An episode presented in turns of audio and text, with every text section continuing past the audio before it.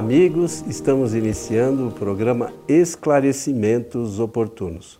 O nosso programa é uma realização da Sociedade Espírita Francisco de Assis, casa sediada na cidade de São Paulo. E sempre conosco o senhor Milton Felipe. E aí, senhor Milton, tudo tranquilo? Tudo bem, já estou aqui com o livro que vamos usar nas mãos para os comentários. E desejar a todos, como sempre fazemos, que os bons espíritos nos ajudem sempre. Você já sabe a pergunta, né, Milton? Você já falou que vai usar, o livro já está aí, que é, nós vamos não, usar, eu, então você já sabe qual é a pergunta, pergunta né? Eu sei, sei. É, então tá bom. Então vamos lá, o que disse aqui o nosso amigo, ou amiga, eu não sei.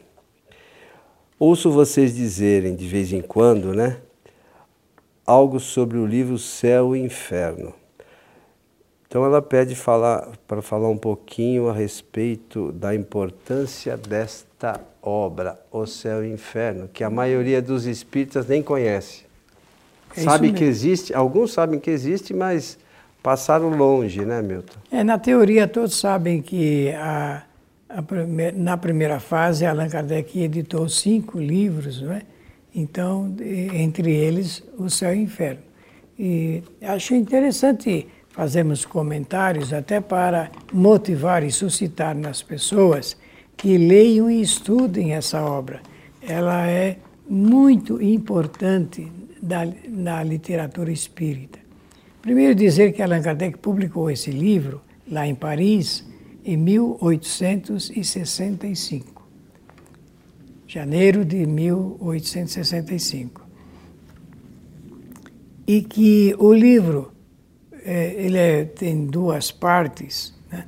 Na primeira parte, Allan Kardec vai é, escrever textos que, no fundo, eles servem como resposta a toda a argumentação religiosa do catolicismo, ligado com uh, o céu, o purgatório, o inferno, o inferno as vai, penas eternas. As penas eternas. Ele vai dar uma resposta filosófica e mostrar como no Espiritismo não existe essa criação, essa imagem eh, confeccionada com o propósito de impressionar as pessoas. Não existe isso.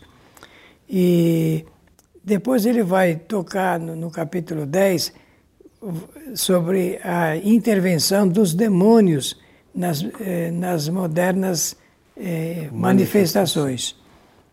E vai mexer num assunto que é eh, um contraponto ao que as religiões apresentam, que é a proibição de evocar os mortos. Né?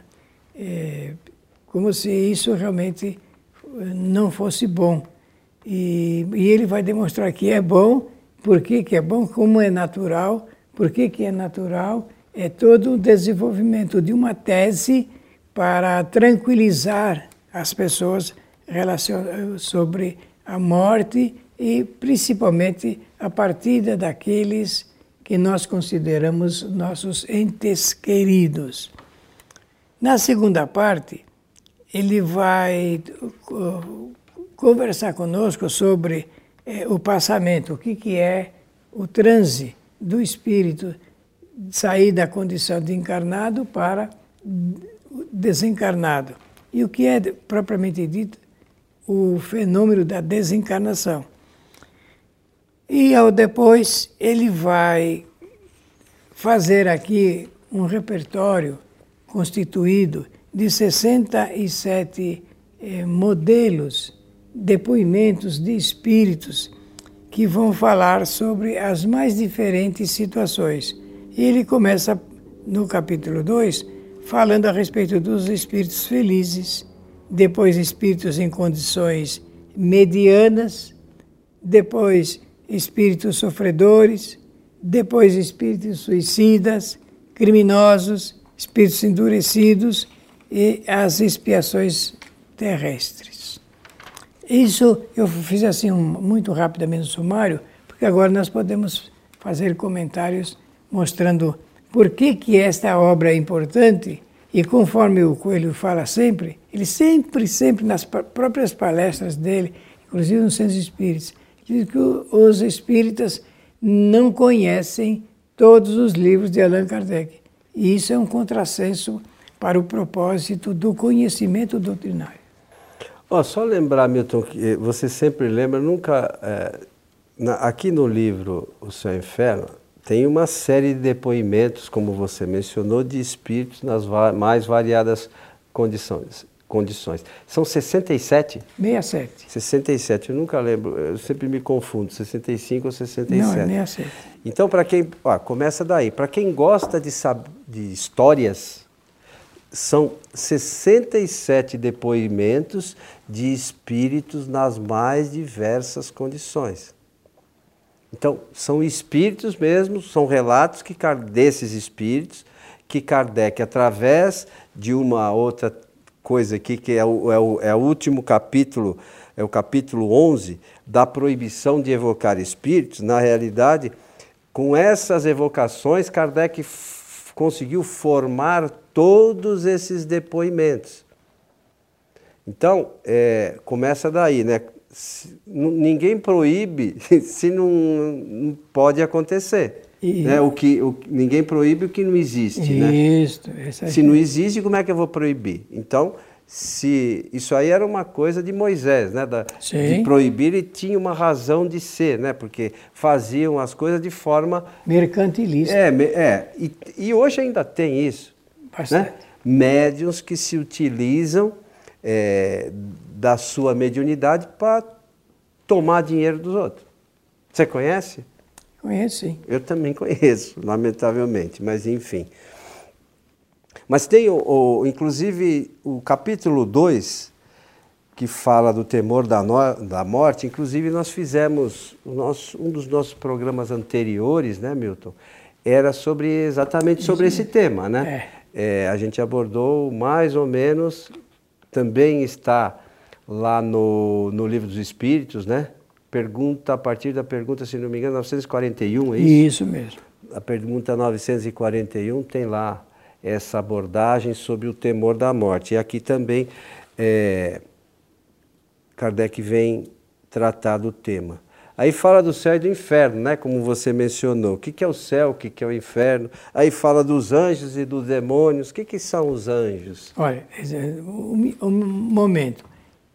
É, Allan Kardec vai tocar num assunto extremamente delicado, porque com a argumentação sincera, eloquente, ele destrói essa criação do, da, do céu, do inferno, do purgatório, e vai mostrar a força da simbologia da própria religião em criar esses locais. Né? Isso é, eu já penso, é um, uma prestação de serviço à cultura humana muito grande. É, e a gente só vai saber se estudar. Muito por, grande. Por isso que é, é, um livro de extrema importância, doutrinariamente falando, senão não faria parte das obras fundamentais não. da doutrina, e os espíritas, na sua maioria, nunca leram. Deve ter, com certeza, lá na sua biblioteca, está lá em destaque, junto com as outras quatro obras Sim. Né, fundamentais, Sim. mas... Precisa apanhar, precisa ler, porque aqui é, um, é uma tese teológica, é a teologia espírita, abordando esses temas de fundamental importância para a cultura. Senão, nós continuaremos alimentando no pensamento essas ideias e configurações e imagens que não existem. Mas nós criamos. Ah, criamos? Criamos, claro. O pensamento é criador, ele é causador. Então, se nós continuarmos pensando dessa maneira, nós estaremos dando força a uma corrente de ideias é, que não pertence à categoria da verdade. E se não pertence à categoria da verdade, fazemos coro com a falsa concepção que nós temos sobre a vida. Então, é, é, essa questão da verdade é assim: sempre que a gente vai buscar conhecimento, a gente não se dá conta que está buscando a verdade. Isso. Então, sempre em qualquer área do científica ou do estudo que a gente vá procurar se aprofundar, na realidade o que a gente está buscando é a verdade e a gente não se dá conta. Né? É simples assim. É, é verdade. Mas a gente não. É verdade, ainda bem. É verdade.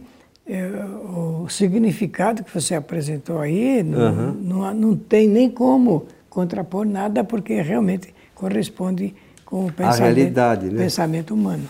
É, outra coisa que é de extrema importância, que fala aqui, o capítulo que fala das penas eternas.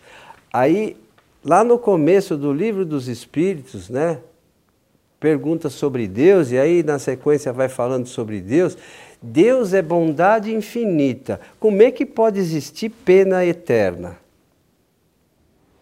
E existe a doutrina das penas eternas. É, pois é, mas como é que existe, como é que pode haver penas eternas se Deus é bondade infinita? Será que aquela, aquela pessoa, é, a gente acha, por exemplo, que algumas pessoas é, é, deveriam ficar sofrendo, né? Desde que não sejamos nós, né? Mas imagine se essa, essa pena eterna fosse para uma pessoa que a gente ama. Uma, a gente tratou aqui num programa anterior de é, crianças né, que morrem em ter idade. Será que ele vai sofrer para o resto da vida? O que, que ele fez de mal ou de bom? Né? A gente não pensa nisso. E aí a gente esquece que fala que Deus é bondade infinita. Opa, se Deus é bondade infinita, não é possível que não haja uma outra chance para alguém que errou. A gente não dá chance, nós que somos imperfeitos, não damos chance para as pessoas que. A própria como... legislação. Pois é, permite isso. E a gente não pensa, né? É, não, não, não, não cria, não faz o cotejamento entre uma suposta realidade e a realidade verdadeira. É. E aí é que reside o nosso engano e penalizamos realmente ah, o que não deve ser penalizado. É, portanto, o, você falou bem, a respeito desse assunto em destaque, que é por que Deus é bom. É, é bom no sentido de que ele não se mostra, ele se revela através das obras. E, das e as obras leis, de né? Deus são as leis naturais. As leis naturais são equânimes, elas oferecem as oportunidades. A própria faz parte do, do, do projeto é, grandioso de Deus oferecer sempre sempre e sempre, e cada vez mais novas oportunidades para o espírito, mesmo que ele erre muito. Aliás, o erro faz parte do acerto, faz parte do acerto. A gente erra porque ainda não tem conhecimento. À medida que a gente tiver conhecimento, a gente não vai errar mais. Então, faz parte da evolução. Então, como o Milton está dizendo, essa é uma lei natural que, que mostra a bondade infinita de Deus, que é a lei da reencarnação, que a gente repete aqui a todo instante. Então não há penas eternas, em momento nenhum. Aí depois adiante, Milton, ele fala das penas futuras segundo o Espiritismo, né? Vai fazer uma argumentação muito sólida, não é? Uhum. A, a respeito dos princípios que o Espiritismo eh, faz eh, sobre as penas, que seriam penalidades futuras, mas que no fundo são oportunidades sempre presentes para o espírito. E, e, e na sequência, ele vai desenvolver algo que os juristas hoje já estão é, examinando, que é o Código Penal da Vida Futura. É, e quando os juristas fazem a, esta análise, pode inclusive melhorar a qualidade eh, das leis, eh, da, da própria legislação humana, por conta eh, dessa inspiração espiritual. Serve de modelo para o desenvolvimento de uma nova eh, teoria eh, jurídica a respeito do que é realmente eh, as penalidades. Tem nesse capítulo também um texto que eu, eu publico com certa regularidade lá na nossa página do Facebook, é facebook.com.br transical, né? É, que é, te, é um texto que fala é, a carne é fraca. Está né? Tá nesse capítulo, é o primeiro texto desse capítulo, As Penas Futuras segundo o Espiritismo. É um texto primoroso, né, Milton? Sim, pra, sim. Aqueles que leem isso com uma atenção, ou estudem isso, de forma objetiva, bem com vontade de buscar realmente o conhecimento que está ali inserido, é, é, é, é, é uma aula de espiritismo só isso, né, Milton? Sim, sim. Só esse texto é, é uma aula que de fundamental importância para aqueles que querem conhecer a doutrina espírita e fala de diversos aspectos. É, na carne fraca, é, é, engraçado, tem uma coisa aqui, só que ó, só um, o início de um parágrafo, uh, um parágrafo aqui. Se a atividade do espírito rege, é, reage sobre o cérebro, deve reagir igualmente sobre as, as outras partes do organismo. Isso, o espírito, através do perispírito, age no corpo físico.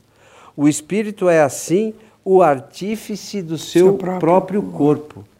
Então veja, o, o nosso corpo decorre das necessidades do espírito. E o espírito que cria o corpo de acordo com as dificuldades ou necessidades que ele vai ter que enfrentar na encarnação. Olha, isso aí é um dado muito importante, porque conforme nós podemos observar, meus queridos amigos, há muitas pessoas que, que não se sentem confortáveis é, na sua encarnação, na sua reencarnação. E já não gostam mais, chegam até o ponto de não gostar do corpo, é, da apresentação do corpo, do jeito que o corpo, porque tem pessoas que é, ficam muito magras, outras ficam mais, mais gordas, outras excessivamente gordas. E as pessoas não, não se percebem de que isto é uma beleza diante da diversificação de possibilidades que os espíritos encontram. Então, cada pessoa, ela é, está, cada pessoa tem o, o corpo que escolheu para fazer as suas experiências. É preciso que a gente entenda isso, porque senão nós vamos atender a um falso apelo da estética humana em prejuízo do que o espírito pode fazer, às vezes até muito mais em favor de si mesmo, da, da grandiosidade eh, da inteligência superior. Então, eh, por isso que seria interessante que os nossos assistentes o, o, lessem com muita e particular atenção, a fim de aprender isto, a fim de que se aprenda isso daqui porque senão é um tormento para muitas pessoas. Então, é, Milton, como o Milton mencionou, a gente escolhe a, as condições do nosso corpo, mas às vezes, quando a gente está aqui encarnado, por exemplo, a gente cisma de comer que nem um desesperado. E aí a gente causa um preju prejuízo para o corpo. Nós, nós não precisamos ser assim. E aí, muitas vezes, a gente, por conta dessa é, imprevisibilidade é. que o espírito produz, a gente acaba abreviando a e nossa estada é. aqui na, no planeta. Aí, quando retorna para o mundo espiritual, deixa de ter realizado toda uma, uma, uma gama de, de, de eventos que a gente poderia aqui encarnado é, realizar, por conta de a gente não se cuidar. Tem lá a, a gente cria sim, mas a gente tem que tomar cuidado. Né? O, o corpo não é faz parte a gente fazer exercício, né? Hoje é recomendado, todos os Nada médicos, a né? ciência recomenda. Só que assim, de forma comedida também, né? É, a gente precisa estar bem fisicamente. Não, é, é, aí, por conta do que o Milton falou, as pessoas estão mais preocupadas com a beleza do que estar bem fisicamente. São coisas distintas. É diferente, não é a mesma coisa. Estar bem fisicamente é uma coisa que é indispensável para todo mundo. Né? A beleza, a gente que é, querer mudar o corpo artificialmente, a gente não sabe o que pode acarretar no futuro. Existem algumas pessoas, por exemplo, que vão fazer essas cirurgias bariátricas e tal para emagrecer, só que elas não sabem o resultado que vai dar no futuro. Aí a, a, recomendação do médico é ficar três meses sem comer. Pô, se ela ficasse três meses sem comer, antes ela emagreceria quanto? Sem sofrer a cirurgia, que a gente não sabe o que, que repercussão pode ter para o organismo daí a cinco, seis anos. É porque existem consequências desastrosas, né? Até, até. Ah, agora, aqui, Coelho, ah, nesse, nesse capítulo, então, eh, tem uma frase que eu, com ela eu termino a minha parte, uhum. que é para responder aquela que você iniciou muito bem eh, sobre a carne. Então ele diz: a carne só é fraca porque o espírito é fraco. É simples assim, né? É simples assim. E não, não esquecendo que os espíritos somos nós. Somos. Então, é, a gente não está falando de ninguém, né? Quando está escrito aqui, é que nós, espíritos, ainda não temos a firmeza necessária para conduzir a nossa encarnação. Meu amigo Milton, e aí tem toda a segunda parte do livro que trata lá, como você já mencionou no início, que são os depoimentos dos espíritos. Tem um que eu gosto bastante, que eu, eu sempre é, já falei algumas vezes sobre isso, que é do Antônio B., que foi enterrado vivo. Então, se vocês quiserem depois procurar, ou aqueles que por acaso não tenham, pode entrar lá no, no site do ipeak.net e digita lá Antônio B ou enterrado vivo. Aí aparece essa história desse espírito enterrado vivo que ele conta o que, que aconteceu. Veja, são situações reais desses espíritos que passaram por momentos difíceis é bom para a gente aprender que eles, como nós, passamos por situações complicadas. Sem dúvida nenhuma. Meu amigo Milton, chegamos ao final de mais um programa. Agradecendo a generosa atenção de todos, desejamos que os bons espíritos nos ajudem sempre. É, eu queria lembrar aqui, Milton, aos nossos amigos, que eu não posso dizer que vai ser a próxima semana ou a seguinte, mas normalmente, semana sim, semana não, é, o Milton Felipelli e eu fazemos um programa ao vivo que é o que diz Kardec, que era um programa que a gente tinha uma série de 21, de 21 programas, né? De 21, umas 21 edições. edições e, e, a gente retomou esse programa na nossa página Allan Kardec TV no YouTube, quinta-feira sim, quinta-feira não. Então, se você se, se você fizer a inscrição nessa página, você vai receber lá a informação de quando tem o programa. Né? É interessante que lá a gente faz o programa ao vivo e vocês terão a possibilidade de fazer perguntas e, na medida do possível, a gente procura atender a todos. Então, fica aí o convite é, para vocês acessarem a nossa página Allan Kardec TV. A todos o nosso abraço e até o nosso próximo programa.